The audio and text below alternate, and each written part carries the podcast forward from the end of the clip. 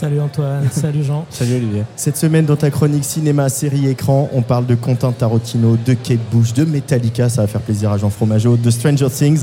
Bref, on parle de la synchro musicale, soit l'art de mettre des morceaux de musique plus ou moins connus dans des films, des séries, des jeux vidéo et aussi accessoirement des pubs.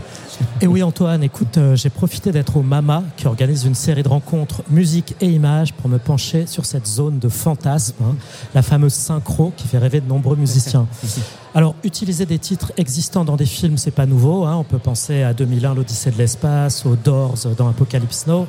Mais c'était l'exception. Et aujourd'hui, cinéma, séries, pub, sans oublier les jeux vidéo, c'est devenu un débouché à part entière.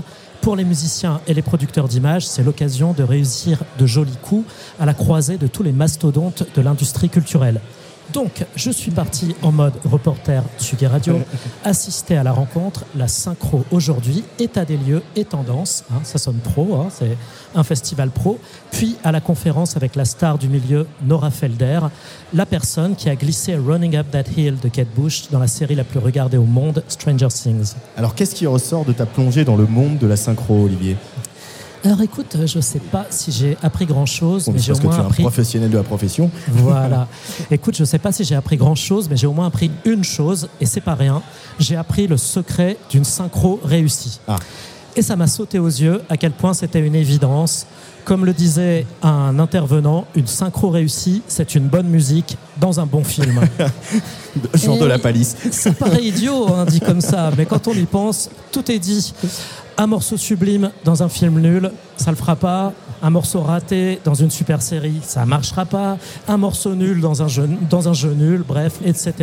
Ce qui est intéressant, c'est de voir la synchro comme un win-win. Le film et le musicien doivent y gagner quelque chose. Et on recroise aussi notre vieille amie, euh, enfin euh, vieille amie qui, est, euh, euh, qui a ses petites habitudes au mama, l'intelligence artificielle.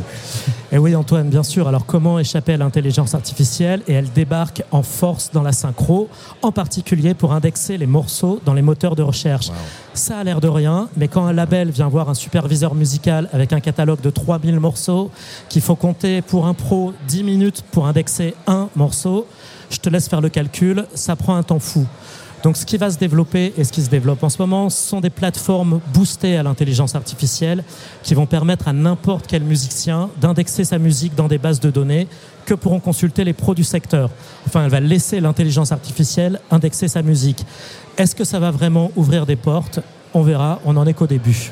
Euh, oui, ça occasionnera peut-être une autre grève à Hollywood, on verra. L'événement, c'est aussi la rencontre donc avec la star de la synchro, Nora Felder. euh. Et oui, alors Nora Felder, c'est vraiment la star du milieu et c'est une habituée du Mama Festival.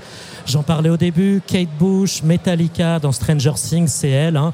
Kate Bush, ça reste un exemple emblématique d'un travail de synchro et de ses bénéfices. Running Up That Hill a dépassé le milliard de streaming après la série. Après la diffusion des premiers épisodes, les streams avaient augmenté de 8700%, donc c'est phénoménal. Tout le catalogue de Kate Bush a suivi.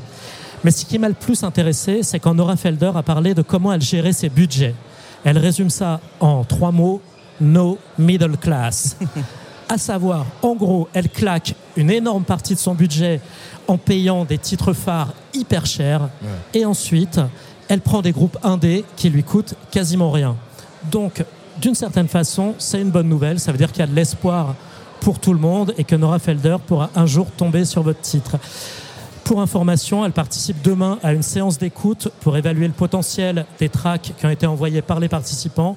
Mais pour ça, il fallait les envoyer avant le 24 septembre. Mais pour terminer cette chronique, euh, Olivier, impossible d'évoquer la synchro au cinéma sans parler du maître absolu du domaine, évidemment, qu'on a fait un, un- un art de vivre, hein, Quentin Tarantino.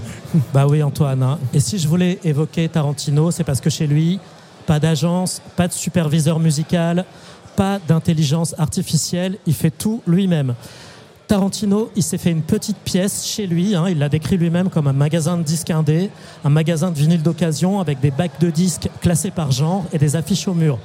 Quand il prépare un film, il va faire une sorte de shopping dans son magasin à domicile pour se constituer un univers musical. Il cherche des morceaux dès qu'il a l'idée du film, avant même le scénario, et il cherche en particulier le morceau d'ouverture qui va donner le ton au film ou le morceau de clôture qui lui indique vers où va le film.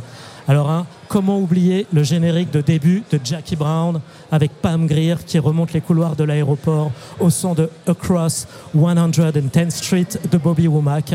Ça me donne déjà envie de regarder le film. Donc j'avoue, j'aime beaucoup cette image du petit magasin de disques à domicile. Comme souvent chez Tarantino, il y a un vrai fantasme de cinéma. Imaginer un film en parcourant tes bacs de disques et en écoutant des morceaux, personnellement, ça me fait plus rêver que de taper des mots-clés ou de faire des rendez-vous dans une agence. La synchro aujourd'hui, état des lieux et tendance. Et la rencontre avec Nora Felder, c'était aujourd'hui au Mama Festival. Ce sera disponible en replay aussi très, très bientôt. Et la séance d'écoute toujours avec Nora Felder, c'est demain au Mama Festival à 16h.